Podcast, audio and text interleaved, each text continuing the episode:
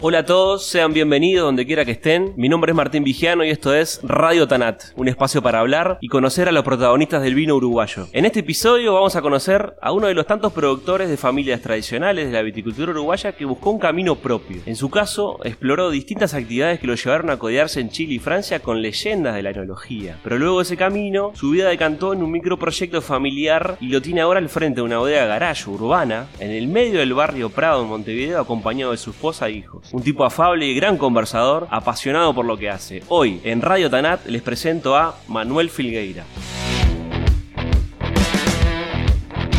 Bueno, Manuel, ¿cómo andás? Muchas gracias por aceptar la invitación y por recibirme acá en tu casa, en el Prado. Buen día, Martín. Un placer enorme tenerte acá en casa. ¿Cuál es tu primer recuerdo con la uva y con el vino? ¿Cuál es tu primer recuerdo de la comida? De tu comida. Entonces, en casa, al igual que mucha gente que, está, que, hace vino y que escucha esto, eh, la, casa de la viña estaba pegadito a la bodega, o sea, lo, separaba una pared. Eh, entonces uno no tiene un recuerdo. Uno nace en un mundo que, que tiene que ver con eso, de ruidos y cosas. De hecho, tengo al revés. Yo te diría que tengo un montón de recuerdos de cosas que hice en la vida y que las asocio a momentos de la, de la viña o a momentos de este, es al revés, es como, como el almanaque, ¿no? Es, uno no tiene, no, nadie tiene un recuerdo de cuándo fue la primera comida o cuándo entró en una cocina, porque forma parte de la casa.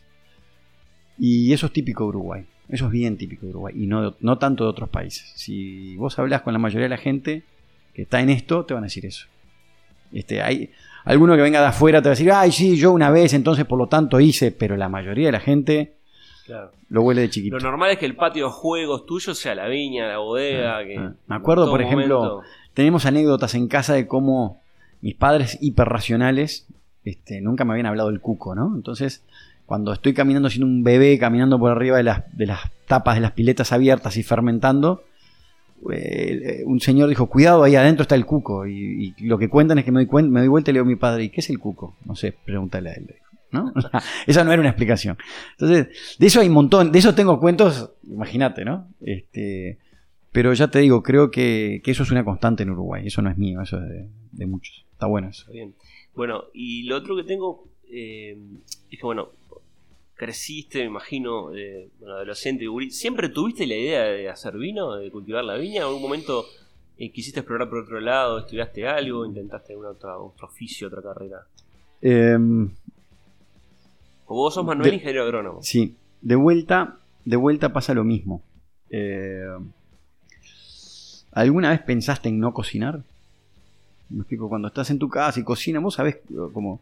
Eh, lo que nunca pensé, o sea, lo que no pensé hasta mucho más tarde, hasta el final de los 90, lo que nunca pensé es que uno pudiera aprender a hacer vino, o que uno pudiera profesionalizarse en hacer vino.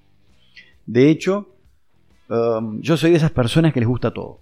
Ah, me gusta la filosofía, amo la filosofía, la historia, las matemáticas, la física, eh, la literatura, disfruto de todo. Entonces, cuando pasaba de cuarto a quinto y tenía que decidir qué iba a hacer, tuve dos profesores de dos materias que no me interesaban, ni filosofía, no me ni filosofía ni historia. Y tuve profesores ni literatura. Tuve tres profesores que fueron unas bestias, monstruos así, totalmente sacados de todo contexto que me hicieron amar las letras. Entonces terminé cuarto sin saber para dónde arrancar. Me encanta la biología, me gustan las ciencias duras, me gustaban las letras, que era todo lo que en aquel momento tenía el liceo para ofrecerte, ¿no? La parte de arte era más limitada. La educación formal en realidad trata de, discriminar eso, o es una cosa u otra. Exacto. Y el problema que tuve es que terminé, me, fui hacia la, hacia la ciencia porque era lo que me salía más fácil. Este, incluso en algún momento competía en las Olimpiadas de Matemática y de Física. Terminé en Facultad de Ingeniería y hice ingeniería, eh, dos carreras a la vez. Y, y, bueno, y después de ahí, en un momento me enfermé y me fui del país. Tuve un año, un poquito, no, estuve menos de un año fuera de, en Estados Unidos. Y, y, estuve mucho tiempo aislado, en una burbuja de esas donde no puedes tener animales, ni plantas, ni ver gente, ni no sé qué. Esa, bueno, un cáncer con, la quimioterapia, entonces eso te baja las defensas mucho. La de los 90, ¿no? La quimio de los 90, no la de ahora que es bastante más ah, blanda, por así decirlo. En aquella época era uno o el otro salían de adentro. Y, y después lo que termina pasando es que cuando vengo de allá, cuando me vuelvo a Estados Unidos, eh, llego un martes a Uruguay y martes de noche lo que hice fue ir a una clase de karate, yo hacía muchos años que hacía karate. Sí, las artes marciales es algo que siempre me, me gustan, siempre mantenemos practicando. Y mm, hice eso y no pude, me costó mucho, me costó mucho. Y el miércoles me anoté un examen de facultad de ingeniería que no había estado en la facultad cuando el examen. Y lo di el lunes siguiente y lo salvé. Entonces dije, bueno, la cabeza me funciona, pero el físico no. Entonces me dediqué a la parte de, más del cuerpo. Había un mundial en Okinawa, en, siete meses después en agosto. Y entonces entrené para llegar al mundial de Okinawa. Había llegado pesando muy poquito, después de una de esas quimios quedas bastante embromado. Y llegué pesando 92 kilos de puro músculo. Y unas condiciones excelentes allá al mundial. Y cuando me voy a hacer el chequeo a Estados Unidos me preguntan, ah, bueno, que viene el físico, no sé qué, y estás estudiando. Y bueno, no, ahora no, pero ya voy a estudiar. Me dice, mira, no sabemos por qué, pero la gente de tu edad que pasa por acá deja de estudiar para siempre. Eso me prendió una luz fuertísima. Y a la vuelta dije, bueno, a ver, me vine ya en el avión pensando que iba a estudiar. ¿Qué edad tenías ahí, Manuel, perdón? 23. Con, sí, con eso fue con 23 años, en 97. Este, la decisión está. Y y me di cuenta que extrañaba mucho lo verde, extrañaba los animales, extrañaba la naturaleza, el horizonte. Y me había quedado cierto... Mm, no sé, cierta incomodidad con la ciudad. Y bueno, veterinaria o agronomía. Y agronomía me gustó mucho pensando en, en agronomía eh, desde el punto de vista de alguien que tiene poco que ver con la agronomía, ¿no? Este, pensando en, eh, agrícola ganadero. Y en No pensando en la viña. No, no, no, no, no, no, no, Agrícola ganadero. Sí, sí, por supuesto. Pensando en, una estancia, en trabajar en estancias, en poder. Yo lo que quería era mirar el horizonte. Básicamente eso. Y. Y bueno, y estuve haciendo eso. Lo que pasó que después. Este haciendo agrícola ganadero, estoy en Paysandú. Y me entero a través de un amigo que mis padres querían vender la bodega en el año 2000 y algo, 2000 y poco. Entonces me vengo a Paysandú especialmente a hablar con mi padre, me junto con él. De hecho suspendió un par de cirugías ese día por la charla esa que tuvimos, que fue muy larga. Este, y una de las cosas que me dijo es que bueno, que él había decidido venderlo porque ninguno de nosotros quería dedicar a eso. mi hermana más chica se dedicó a la medicina, la otra a la economía. Una estaba viviendo afuera, la otra estaba estudiando afuera, en el exterior. Y bueno, dije, no, no, pará, pará. No, no, esto no se vende, yo me meto acá. Entonces, pateé el timón al final y me tiré para parte de la viña. Este, la tesis la hice en pasturas en la entrefila de la viña y cómo eso afectaba al TANAT. Ah, el volantazo para la viña fue el final de tu Al final, final, al final, anoche fue. Al final de la carrera, al final de la segunda carrera. De vuelta, este. Metí mucha mano en la, en la bodega. Mientras mi abuelo estuvo vivo, yo estuve mucho ahí. Eh, mucho, mucho, mucho, mucho, mucho. Ya no se me hubiera ocurrido jamás estudiar para esto. Cuando tenía 12 años, mi abuelo quiso que hiciera escuela de enología. Y obviamente este, le dijeron que no, y él le pidió por favor al, director de la escuela a ver si no podía, y le explicó que no. Lo que sí le ofreció es que fuera a pasar el verano en el laboratorio de él, de Barrera, Ángel Barrera, el padre de, de Edgar y Walter. Así que me pasé un verano allá, que además queda bastante cerca de acá, del Prado, está acá en el Prado. Y entonces me iba para allá y, toda la parte de laboratorio y eso, allá, tanto, tanto que lo, lo, di. Hoy no te hago un, no te hago un análisis, pero ni, me salen súper bien, los odio. Este, porque claro, cuando llegué después mi abuelo me los puso a hacer todo, ¿no? O sea, cuando tenía 13, me los puso a hacer toditos los análisis. Y entonces te repito, no era una cosa que uno viera como que había que profesionalizarse en eso, era algo que venía ahí. Este, era algo inherente a, o sea, como si mañana yo te digo, mira, tenés que aprender profesionalmente a barrer. ¿Aquí? Eh, yo barro de chiquito. No, no, pero, pero se barre de otra forma. Con robots. Es como que era un mundo raro, ¿no? Y el que me metió en esto de vuelta, este, el que me mete en esto de manera fuerte. Hay una parte ahí de la historia que. eh, en cierto momento, claro, fallece mi abuelo, yo sigo un poco solo con la bodega, después entra mi madre. Poquito después entra mi madre, a mí no me, dio, no me da para hacer las dos, las dos cuestiones de ingeniería, más las actividades que yo tenía por fuera, en serio, más la bodega. De hecho, tuve un accidente de tránsito que no me, no me lastimé ni nada. Agarré un perro en la ruta 5 un día de lluvia, hice un trompo y no me maté, no pasó nada. Pero son esas que te das cuenta que estabas al filo de hacer una macana en serio. Este, hice un trompo y decidí que tenía que bajar alguna actividad y lo que bajé fue la, bodega. Y ahí entra mi madre. Y mm, porque estaba ya viviendo de noche en la bodega, me iba para allá de noche, comía, me dormía al lado de la estufa, me levantaba, miraba lo que se había hecho en el día, lo que se iba a hacer en el día, y después me venía de vuelta para Montevideo a hacer la facultad, y, o sea que estaba en esa rosca, y decidí largar la bodega. Cuando mi madre agarró la bodega, este, hizo algo que yo hoy aplaudo, y en aquel momento hubiese aplaudido de otra forma, me enojó muchísimo, que empezó a cambiar todo. O sea, empezó a poner los vinos de calidad, la cosa, las máquinas que trajo. O sea, el momento ese de, de tecnológico mundial de los finales de los 90, este, llegó acá, Casa Filgueira, y teníamos, en aquel momento era rarísimo tener un espectrofotómetro, no teníamos un espectrofotómetro, teníamos el, el tanque, un tanque este giratorio con temperatura controlada y como, ¿no? O sea, eh, teníamos el, frío completamente este, automatizado. Te estoy hablando del 98, 99, era algo raro en aquel momento. Y, y bueno, por eso me peleaba. Donde había una viña la tiró y puso un camino, donde había un camino lo puso no sé qué y puso pasto.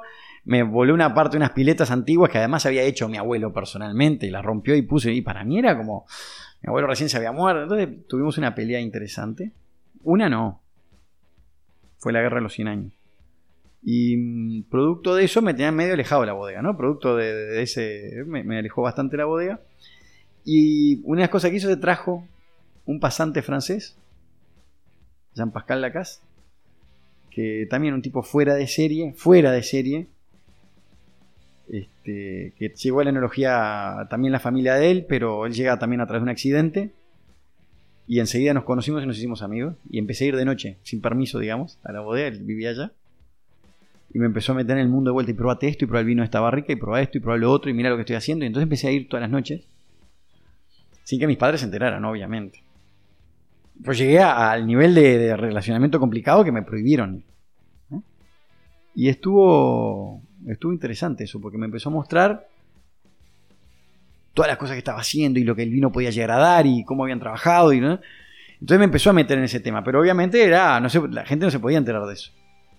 De hecho, habían varios franceses trabajando en Uruguay para otras bodegas, para Castillo Viejo o para eh, Juanico, y se reunían en casa, se reunían ahí. Nos reuníamos los cuatro a tomar vinos, a probar vinos, a... sin que nadie se enterara, obviamente. Este, y. Y bueno, fue una época muy interesante. Él después eh, trajo un consultor que era el, hijo de los dueños de Chateau Pavis. Después que Chateau se vende que es un tipo con una nariz este, increíble, una nariz pero realmente privilegiada. Una persona que... Patrick Wallet, una persona que lo que hacía era, era intuitivo totalmente, él hacía, nos decía que hiciéramos lo mismo que hacía en Francia, sin entender muchas veces por qué. De hecho, yo cuando le pedía que me priorizara, porque económicamente no había qué, cómo, o sea, no me da para hacer, no tengo el tiempo ni la gente para hacer todo, ¿qué hago? Todo me decía, todo o nada. Pucha, ya vuelta, dale. Este, pero sí aprendí sobre todo la parte del arte de la, del, del blending, ¿no?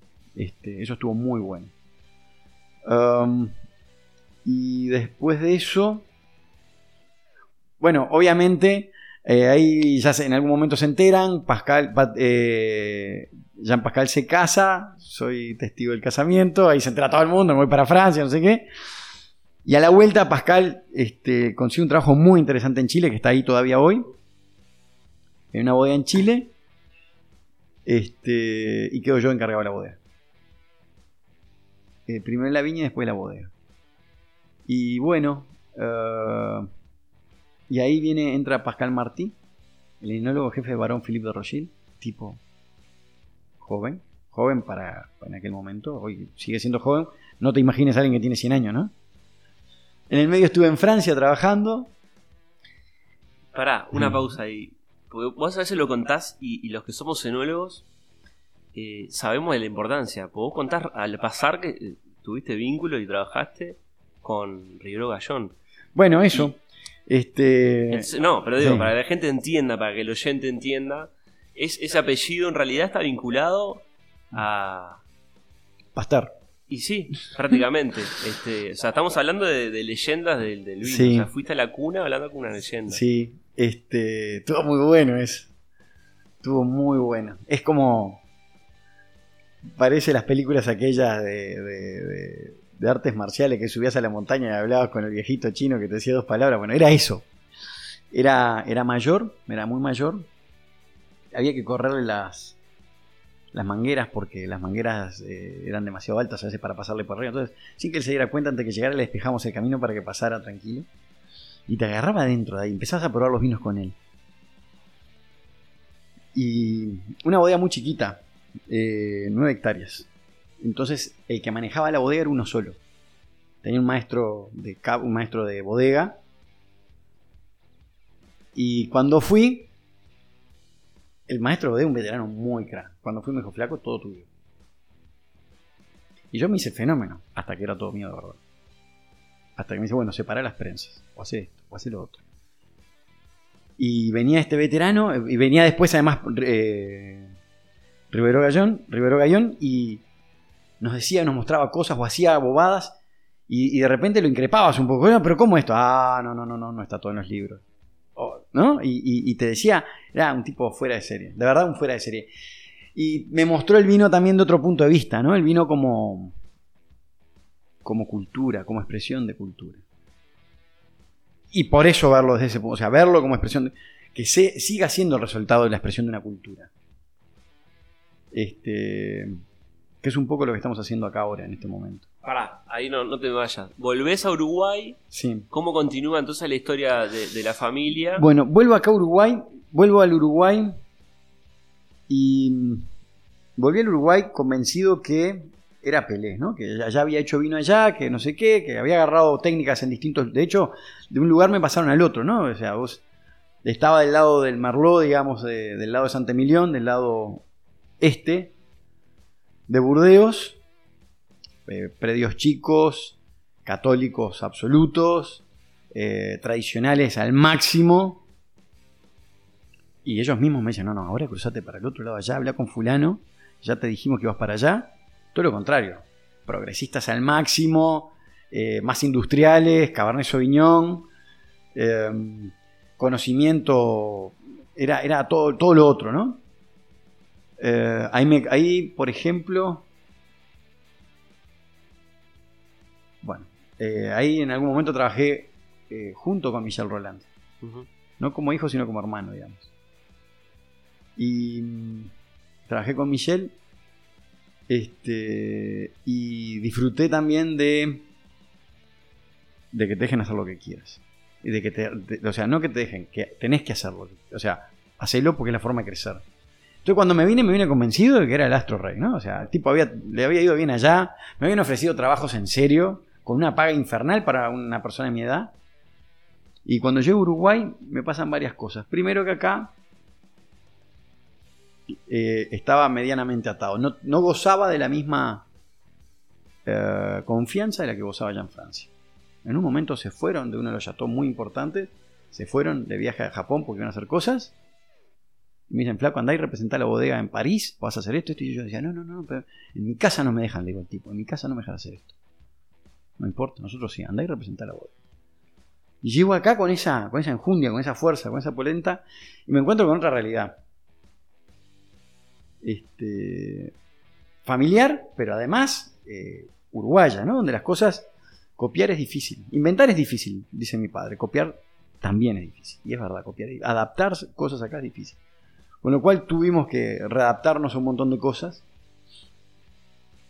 Este, y yo te diría que lo que agarré en Francia fue el amor en serio por el vino. El amor profundo por el vino lo agarré en Francia. El, el amor por, por- por la vida del vino, por el camino del vino.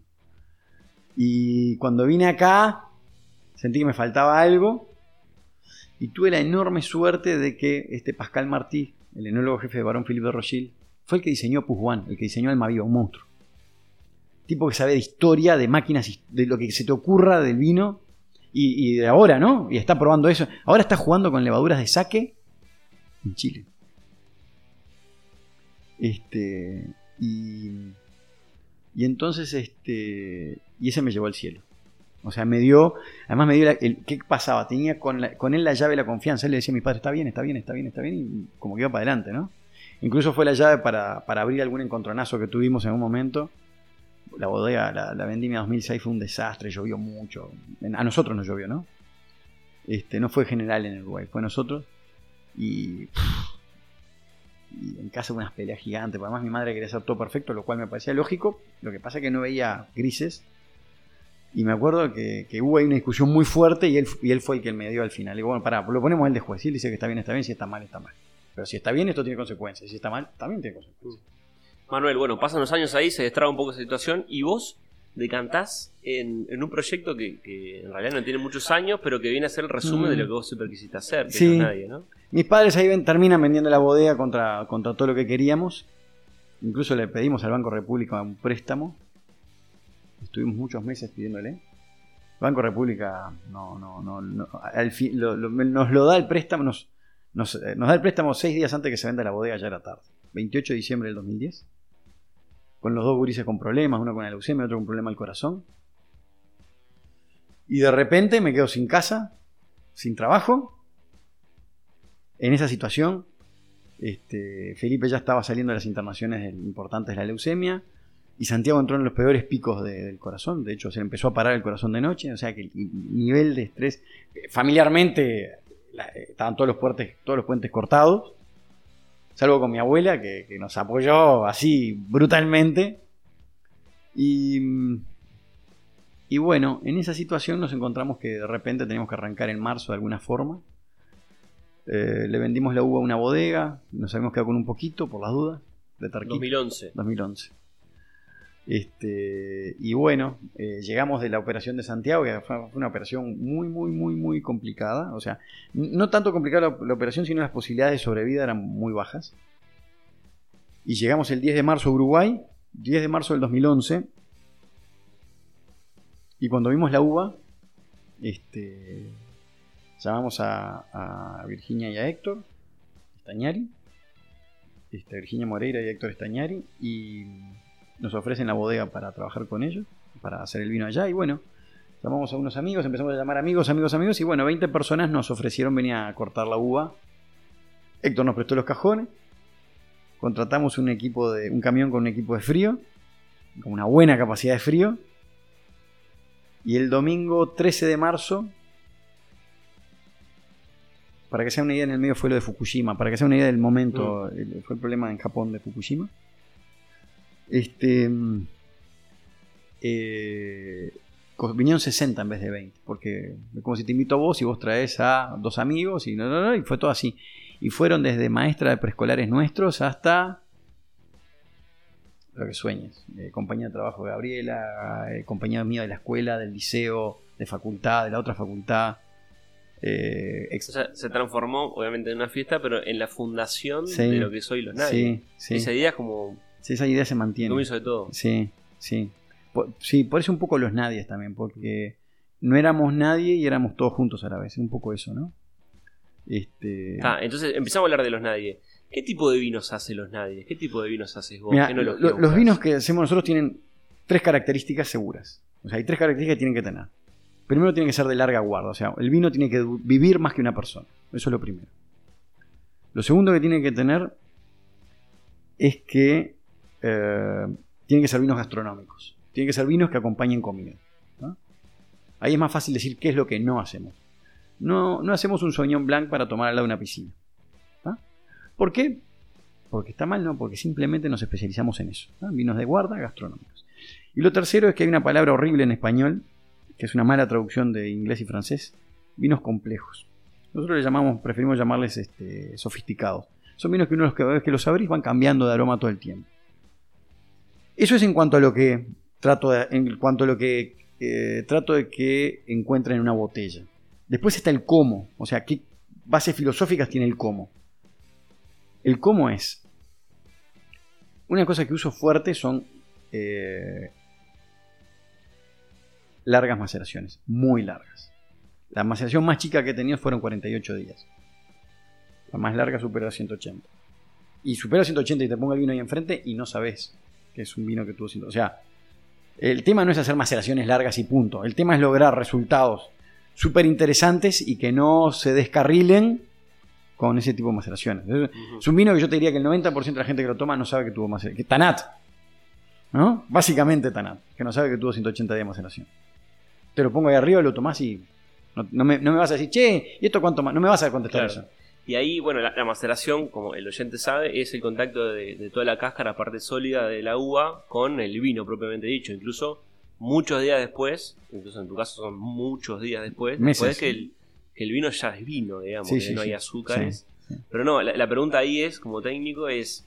Eh, no todos los años lo puedes hacer, porque en realidad se hacen maceraciones tan largas, mm. no en todos los años la uva madura al punto de extraer tanto de algo que capaz no es todo maduro todos los años. Es verdad. Este, no todos bueno, y lo otro que se podrá, se podría. El, tema que nos autoimponemos otra, otra norma, y es que eh, mi filosofía para hacer vino es cómo haría una persona de 1860 vinos hoy con lo que se sabe hoy. Entonces, nos limitamos mucho en cuanto a las herramientas que usamos, pero mucho.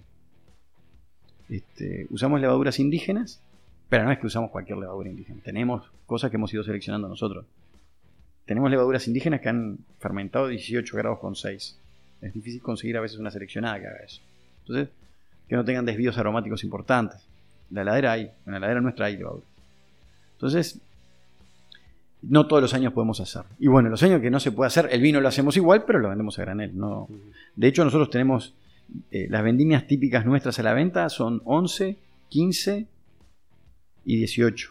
En el 16 hicimos, pero económicamente necesitamos, tuvimos que vender parte del, vino a granel y mala suerte. Pero hicimos también esta. Claro, porque en total, no sé si hay un número en la cabeza en ustedes de botellas por año en realidad. Pero... 10.000 más o menos. Es lo que. Eh, 10.000 botellas es lo que aspiramos a hacer. Eh, muy poquito relacionado con el viñedo que vos tenés. Que ¿Cuántas hectáreas son en, Santa Lucía? Son un poquito más de 15. Ahí está. Unas 230, 230 toneladas. De las cuales usás en promedio de Nada, 12, pero además eh, lo divertido es que. Eh, o sea, agarras el jamón del medio de tu viñedo y el otro exacto, lo vendes. Exacto, exacto. Me quedo con una viña plantada en 1 eh, por 1,65 en espaldera, un merlot.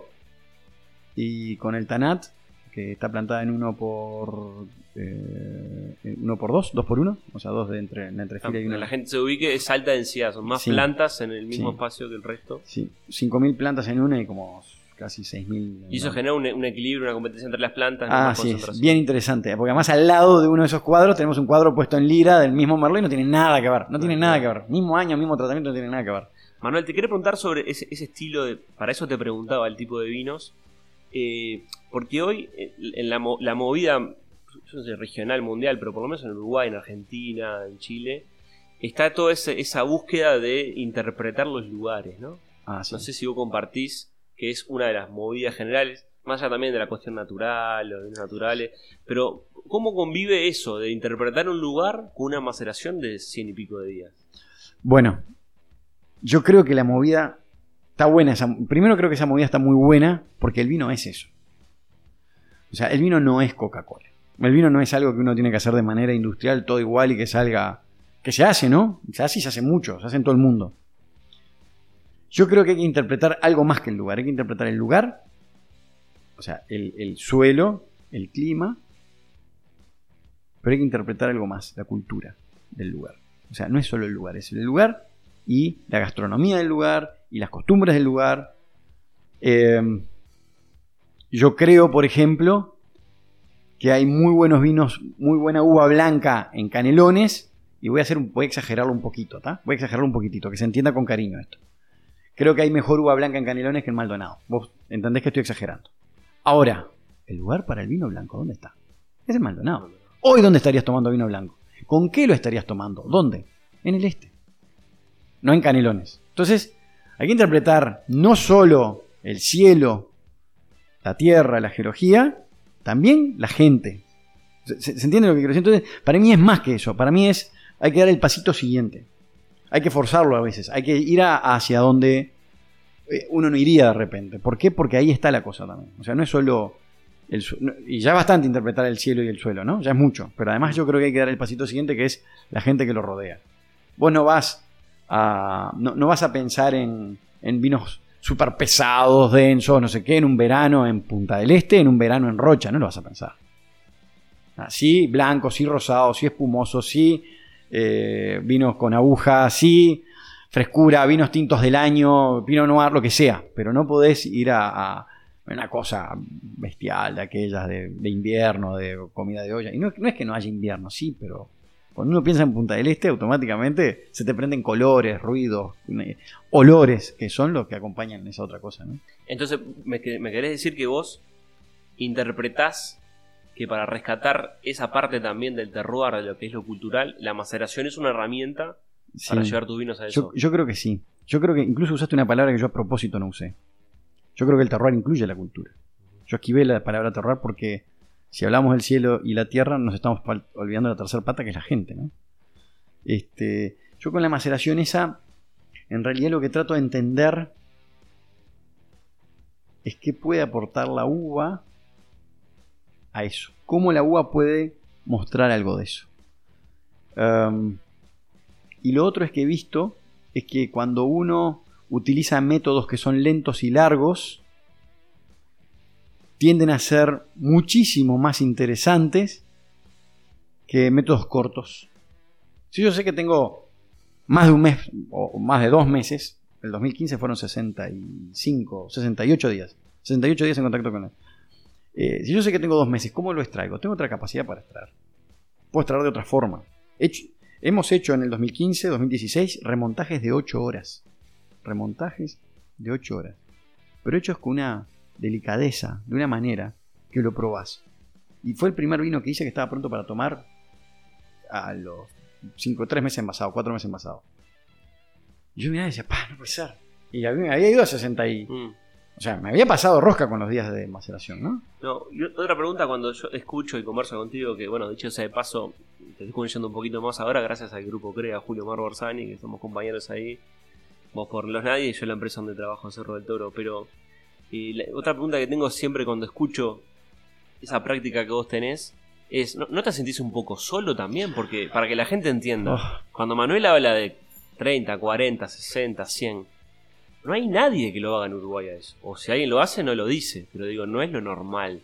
No, no, no sentís que estás haciendo algo que. Si, si hay algo que me siento en la vida, en este tema es solo.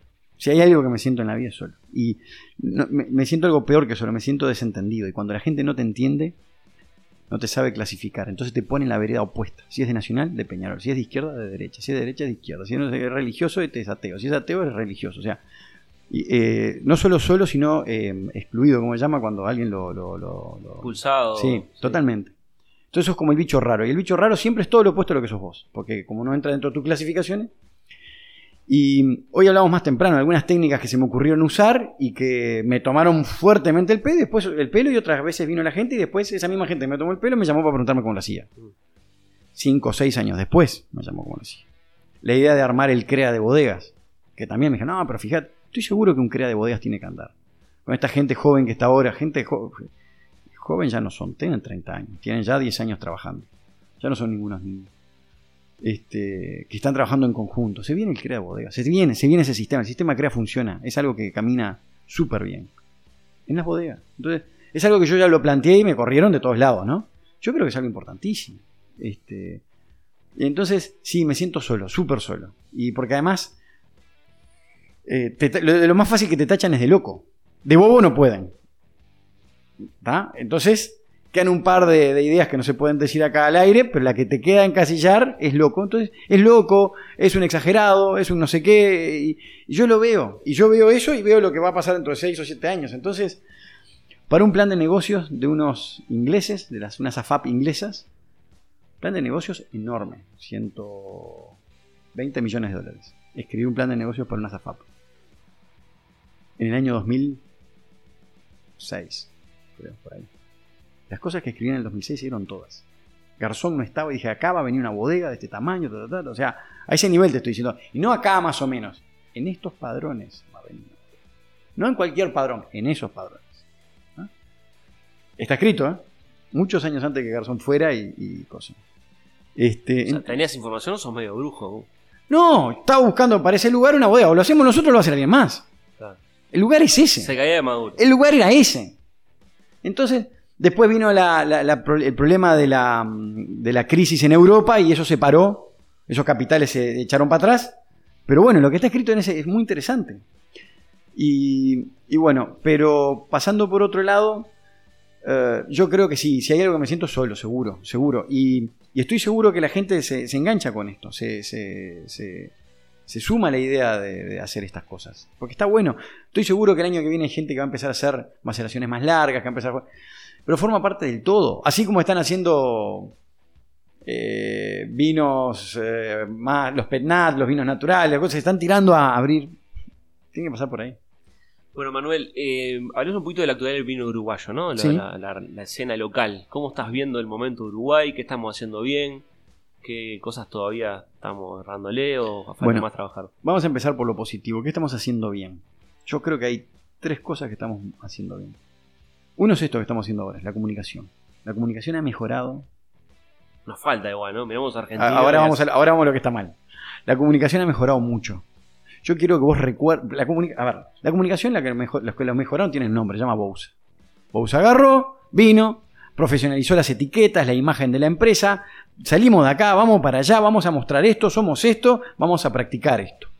Vos mirabas las botellas de Bousa, eran todas iguales, todas querían decir lo mismo, o sea, todas te decían la misma información, vos decías, esto es Bousa. En el mismo momento que Bousa hacía eso, vos mirabas para los costados no voy a dar nombre porque sería el cohete, porque además ya han mejorado y han cambiado mucho, pero vos mirabas y tenías tres líneas de una misma bodega que parecían tres líneas tres bodegas distintas. O la línea más cara parecía la más barata y la más barata parecía la más cara, a la vista.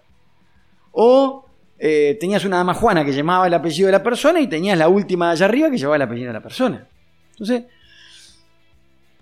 eh, yo creo que unas cosas que estamos mejorando y, y yo ese nombre, yo creo que acá todo el mundo habla de Bousa por el Alvariño, yo hablaría de Bousa porque profesionalizó seriamente la bodega como negocio. Y además perdió, porque había un tema sacro de la bodega, ¿no? La bodega no es un negocio, la bodega es una cuestión. No, no, pará, la bodega tiene que subsistir y para subsistir tiene que hacer plata. Si no hace plata, cerrás. Este, eh, eso es lo primero. O sea, la comunicación ha mejorado. Lo segundo que pasó es que el vino se está acercando a la gente. Dejó de ser aquello, por eso la palabra complejo me molesta, porque complejo es un problema difícil de solución. Y cuando yo te digo, no, este vino me gusta porque es complejo, vos decís, no, no, no me hagas eso, no me des algo, un problema de noche, viernes a las 11 de la noche con Dame una cerveza. Por favor, sí, dame una cerveza. dame algo que no sea complejo, que sea divertido. Este, y eh, lo otro que está haciendo bien es que yo creo que hay un mayor control interno de la calidad del vino. Son los tres cambios. El vino es un poco, voy a ser un poco duro, pero el vino es como la foto, en alguna parte. Yo te doy una cámara y vos, de 3.500 fotos, cuatro van a estar muy buenas y una puede ser de concurso. Ahora el fotógrafo, el que trabaja de fotógrafo, el que vive de fotógrafo, va a sacar 100 fotos. 98 van a estar buenas y 15 son de concurso. ¿Me explico? Entonces, pasa muchas veces, acá y en todo el mundo, en Uruguay y en el mundo. Ah, no, pero yo por 10 dólares consigo un vino impresionante. Ajá, comprar esa bodega el año pasado y los próximos 3 años vino de 10 dólares esa misma calidad. No, eso no existe. Esa es la gran cosa que te dice un importador. No, pues yo tengo vino de 10 dólares. Sí, ¿cuánto hace que le compras? ¿Y durante cuántos años más le vas a comprar a ese señor?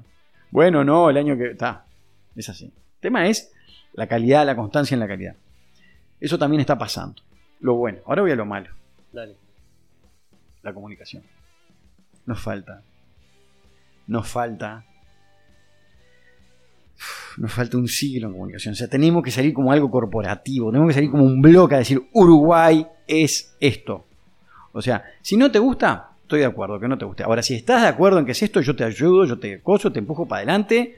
Uruguay Natural, eh, nos pusimos el logo Uruguay Natural en un montón de cosas. Va desde la carne hasta. Lo he visto hasta en discursos Uruguay Natural. Entonces, ¿Por qué no salir con el vino de Uruguay es esto y vamos allá con este bloque? Que lo elija quien quiera, que hagan lo que quieran, pero vamos como bloque para adelante. Y el que no le guste, bueno, que no se suba. Pero para esta movida hay un apoyo. Este, lo otro es, yo creo que eso es lo más importante. Lo segundo es, los bodegueros somos unos chacreros devenidos en industriales. Entonces cuidamos nuestra chacrita. Tenemos el, reflejo condicionado del chacrero. Y eso es una macana. Eso es una macana porque somos doblemente rápidos para clasificar al de enfrente. Y doblemente rápidos para, para clasificarlo en lugares horribles al de enfrente. Y uno tiene que entender, a mí me gusta hacer vinos de guarda. Si yo voy y pruebo tu vino y no es de guarda, me puede no gustar. Yo no puedo decir que sea malo. Son dos cosas distintas. Yo si tuviera un restaurante, haría la comida que a mí me gusta. Pero si voy a comer otro restaurante que hacen otra comida, no puedo decir la comida es mala. Entonces, para conocer de vino, uno tiene que ser capaz de decir, este vino está muy, muy bueno, por más que no me guste ahí es cuando. Ahí es cuando no. Yo creo que por lo menos eso es lo que tenés que poder hacerlo para conocer de vino. ¿Me explico? O sea, entonces, obvio que yo consumo vinos que no son de guarda. De hecho, probablemente la mayoría. Pero lo que quiero decir es, eh, el chacrero, tenemos esa alma de chacrero que es mío lo mío y si no puedo poner la patita en la rueda y creo que eso hay que cambiarlo urgente. Y por suerte, no, por suerte no. Fruto de un montón de presiones que hemos vivido, está apareciendo una nueva generación que está cambiando eso. Y que para a mí me da una felicidad. Mi abuelo se murió sin verlo. Eso. Manuel, pero creo que el desafío es cómo salir de la anécdota y del ejemplo y pasarlo a que sea una realidad, ¿no? Ah, que tomen las riendas esa. No, hay mejor, sí, no hay mejor momento para una idea que cuando le tocó el tiempo, ¿no? Es eso y, le, le, llegó el tiempo, le llegó el tiempo, le llegó el tiempo, le llegó el tiempo al crear en las bodegas. Algo que vengo pregonando hace 10, 12 años. Le llegó el tiempo. Es el momento. Este, eh, y lo otro que creo es que sí, la va a ser muy importante. Eh, lo otro que nos está faltando es la formación de técnicos. Formación dura. La formación mala, no la de la de la de la formación de, soldados, no de técnicos, ¿no? de soldados por bien mandados, sino de, guerreros, digamos, ¿no? de gente que, deja la vida y que le das todo para que aprendan sobre el tema. La formación de técnico tiene que ser infinita. Es lo que mantiene vivo esto. Este, es lo que mantiene vivo. Porque además, cualquier cosa que uno haga, no importa qué, lo que sea, uno tiene que encontrar una salida. Siempre tenés que. O sea, el mundo muchas veces se trata de encontrar el camino, la salida. El tenés un problema y cómo lo esquivo, cómo lo salto por arriba, cómo lo parto al medio. Pero encontré una salida. Y eso una cosa importante es tener técnicos formados, con ideas, con cosas, que vayan afuera, que vean en el exterior, que traigan ideas nuevas, que la prueben afuera y que les vaya bien y que les vaya mal. ¿Me explico? Sí, yo cuando pienso en eso también, eh, quizás no estrictamente eh, aprender enología, sino cosas tan básicas como leer, como viajar, como preguntar, como escuchar, como un montón de cosas que van acompañado a eso de formar una, una persona íntegra que haga vino. Pero a ver, técnicos. Yo cuando te dije técnicos no estoy pensando en enólogos únicamente. Estoy pensando en cuánta gente de verdad se dedica solo, pura y únicamente a hacer etiquetas de vino en Uruguay. Nadie. No hay uno. En el mundo está lleno. Cerquita está lleno. Mendoza. Está. Bueno, yo estuve.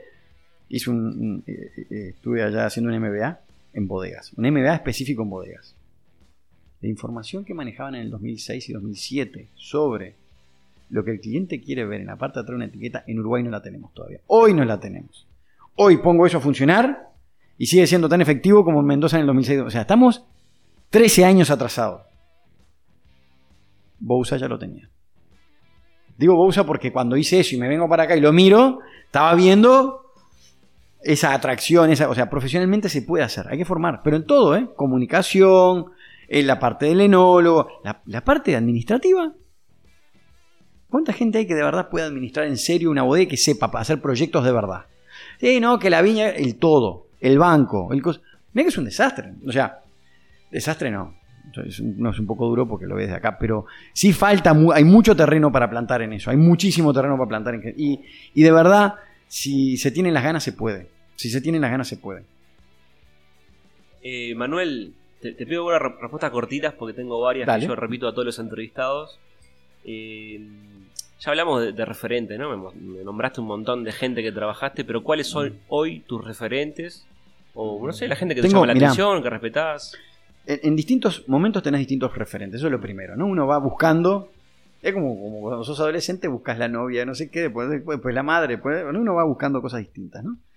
Y esto es lo mismo. Entonces tengo referentes este, de muchos años, por lo que hicieron en su momento, fallecieron casi todos, todos, sin casi todos.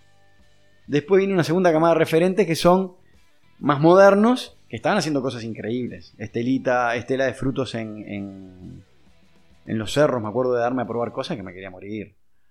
Este. eh,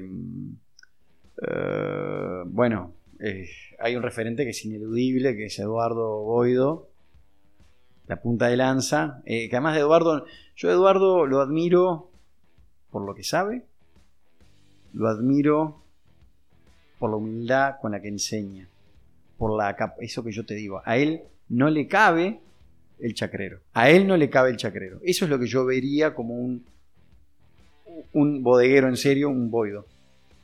Este, después tenés referentes porque rompen el esquema Pablo Falabrino. No es Ujú. enólogo, pero él es enólogo. Él hace vino. Él es el verdadero winemaker de alguna forma. Este, no tenemos una palabra en español para winemaker, ¿te diste cuenta? Eh, y, mm, eh, y a lo largo de mi, de mi vida he tocado todo. O sea, no hay, yo te diría que prácticamente no hay enólogos en Uruguay que no haya llamado, le no haya pedido un, eh, José Les cuando estaba en Juanicó, eh, Pisano, ni que hablar, lo llamaba por teléfono, además por otros temas. Eh, yo qué sé, eh, tengo montones, porque en realidad por razones distintas, por razones no solamente técnicas. Lo que te contaba, algunos franceses que me enseñaron a amar el vino y, y- y la razón del amor del vino. Em, bueno, estos muchachos de 30 años que se están juntando, que están haciendo cosas nuevas, que la palabra fermentar viene de fervere, de hervir en latín. Están ahí burbujeantes, calientes. ¿Me explico? Están hirviendo, están en plena fermentación. Y atrás de ellos viene otra generación. Este, entonces eso para mí son referentes. Yo miro lo que hacen. Lo que vos me trajiste hoy. El pieles, el tinaja. Eh, Manuel, en, en la época de los nadies, ¿hubo algún momento de frustración? Lo tenemos todos todo el tiempo. Pero un, mo- pero un momento tal que dijiste, ta, no, llego hasta acá, me dedico a otra cosa, arranco para las vacas de nuevo. Este, no, Los Nadie fue una gran frustración. Eh, fue un camino, nació de una frustración, nace de una crisis. Eh, el tema no es dejar de hacer esto, sino cómo, cómo seguir haciéndolo. Buscar siempre una forma distinta, la puerta que se abre. Eh, yo te diría, voy a ser mucho más duro. No hay noche que no piense cómo hacer las cosas distintas. Todas las noches pienso o todas las madrugadas pienso cuando me despierto cómo hacer las cosas distintas. ¿Qué otro camino? ¿Qué otra puerta? ¿Qué, qué más puede pasar? Sí, sí, siempre. No podría dejar de hacer vino. De hecho, yo la parte de dejar de hacer vino pensé, bueno, si un día, imagínate que económicamente los nadies despegara de una manera que uno pudiera dedicarse a otra cosa, mis hijos crecen lo suficiente y se pueden, oh, yo qué sé, no sé. Eh, ¿Sabes lo que haría? Vino. Eh, haría vino, seguro. Haría vino que no necesitara hacer vino. Eh, y, yo creo que hay un tema de que el vino, yo creo que hay comportamientos que son genéticos. Y dentro de algunos comportamientos son los gustos. El gusto por el vino es un gusto que se te mete en los genes y se, transmite. Yo me vi haciendo cosas que me enteré que, se hacía- que habían hecho antes en casa sin saber que se hacían. Este, muchas cosas, muchas, muchas, demasiadas como para que sean coincidencia. Hay un gusto genético por esto. Manuel, ¿cuál fue el mejor tanat que probaste alguna vez? No uno de los tuyos, ¿no? O de otra gente, uruguayo, de afuera. No sé si el mejor, capaz que si querés responder el que te cambió la perspectiva de tanat, Mira. el que te hizo un clic. Te voy a contar. eh, tengo dos en mente. Hay más. Tengo dos en mente que me hicieron clic. También trabajé con. eh, un francés allá, ¿cómo se llama? En Mairán. Bueno, ya me va a salir el nombre. Estuve trabajando con él en la bodega y me mostró un tanat que lo tenía en barricas chiquititas. Este, 10 años en contacto con el roble y me volvió la cabeza. Este, Alain Brumont. Estoy trabajando allá en Montus con él. Y Estela hizo lo mismo. Estela en los Cerros San Juan un día me mostró un tanat que estuvo en barrica Este, también una cantidad enorme de tiempo, debe haber estado como 10 años. Y casi me muero, casi me muero. Eh, es lo que yo te digo, esos procesos lentos. Cualquier, comida que vos cualquier alimento que vos pienses que realmente sea complejo, en realidad sofisticado, que sea re hiper complejo, lleva cosas muy lentas. Pensá en un queso que, que se deja madurar, en una carne que se deja madurar, en, en algo más simple. En la abuela cuando cocinaba esas ollas enormes el domingo y estaban buenísimas el viernes cuando se acababan. Cinco días después, seis días después. Este, Sí, perdón, pero también el pulpo hervido 30 minutos y cortado con una tijera. Pero son cosas distintas. Pero son cosas distintas. Yo no te digo que no. Yo no te digo que no. No, no, estoy de acuerdo con eso. Por eso te digo. Eh, ¿Querés que te cuente el pulpo cortado con la tijera? Boido hizo en el 2011 un tanat sin barrica. Estaba que poner. Este, ahí tenés el pulpo cortado en la tijera. Y de vuelta, está buenísimo. Eh, lo que pasa que tenemos una sola vida. Y una sola vida son para alguien que haya empezado a los 18 años a hacer vino. ¿Qué estamos hablando? ¿De 60 vendimias? 60 vendimias es nada. Es nada. Yo me comparo con mi padre que operaba a dos, tres personas por día. ¡Por día! Sí, yo me comparo con los cerveceros Bueno, que cocinan cuando quieren. Cuando tienen ganas. Sí. pero este, gente que hace cosas mucho más complejas, ¿sabes? A mí, de yo digo algo que es- todo el mundo se ríe. Me gustaría vivir 500 años para poder aprender sobre vino, para poder entender cosas. O sea, ahí me dedicaría también. O sea, mi segunda vida es con eso, ¿no? El pulpo cortado con la tijera, pasado. Una vez fuimos a pescar las, las lulas, esas, los, eh, los, calamares, los calamaretes en Brasil. Los tipos los pescaban, lo ponían arriba del farol la mantilla y lo cocinaban ahí, lo tiraban al agua de vuelta para salarlo y otra vez, dos o tres veces te lo servían. Te lo servían nada, estabas pescando arriba del barco con ellos. Fuimos remando a una barca. Fue las cosas más ricas que probé del agua. Obvio que sí. También me gusta eso, ¿no? Los nadies, una de las bases que tiene es la, la- la austeridad y la simpleza. Tiene que ser simple. Tiene que ser simple. Si tuvieras, Manuel, que elegir un vino y solo uno de los que hiciste alguna vez, ¿con cuál te quedas? O esa imagen, viste, que siempre nos dicen, si, tuvieras, si te vas a una isla solitaria, Mm. llevas solo una botella de vino, ¿cuál te llevas? Oh, tendría que ser un tanque. Ya para arrancar sería un tanque. y el 2011 nuestro fue el año ese, fue el, el vino de la, de la vendimia esa. Porque el vino no es solo lo- la percepción sensorial que uno tiene. El vino son los recuerdos, el vino te trae mucha cosa. Eh, hice un vino horrible una vez. Me puse a hacer un Cabernet Sauvignon para que saliera bueno. Salió bastante bueno comparado con lo que se veía en el medio, ¿no? No, a ver, no brilla para nada. Pero para mí fue un. Me quedé feliz de haber sacado un Cabernet Sauvignon Hmm. hiper, o sea, hiper prolijo en Uruguay, hiper prolijo. Y de verdad no brilla. Pero es como tener un, un- que nace un cordero con dificultades y uno logra que ese bicho viva y crezca y se desarrolle normalmente. Y eso es lo máximo que puede dar. No, no, no sabe dónde salió. Esas cosas sí, por ejemplo. Eh, pero no, no. Ves, si tuviera que ir un vino solo, probablemente no sería un vino de guarda, sería un vino para tomar todos los días. Bueno, Manuel, para ir redondeando, ¿qué es el vino para vos? ¿Qué significa? una forma de vida. El vino es. El vino es. El vino es la esencia de la cultura. Es la cultura deshidratada, la- eh, puesta ahí, es el vino. El vino es. Vos vas a un país y todo cambia y económicamente crecen y no sé qué, y la gastronomía sube y el vino no. Le falta, le falta, le falta, les cuesta. Vas y la, y la, y la copa tiene el labio grueso y es de vidrio. Un restaurante cinco estrellas. ¿Qué es esto? El vino es el, de las cosas más finas que puede dar la cultura. El vino es la cultura. El vino es una de las mostraciones más claras de cultura. El vino es cultura. El vino es cultura. El vino es el resumen de una cultura. Y, y hacer vino es un camino de vida. Yo lo comparo con, con la otra pasión que tengo, que son las artes marciales. Es, una forma de vida. Es una forma de vida. O sea, Muchas gracias, Manuel, por el tiempo. un placer. Y a ustedes, gracias por llegar hasta acá. Los invito a dejar comentarios, a compartir este contenido si les gustó y a seguirme en las redes para estar conectados. Nos escuchamos en un próximo episodio de Radio Tanat.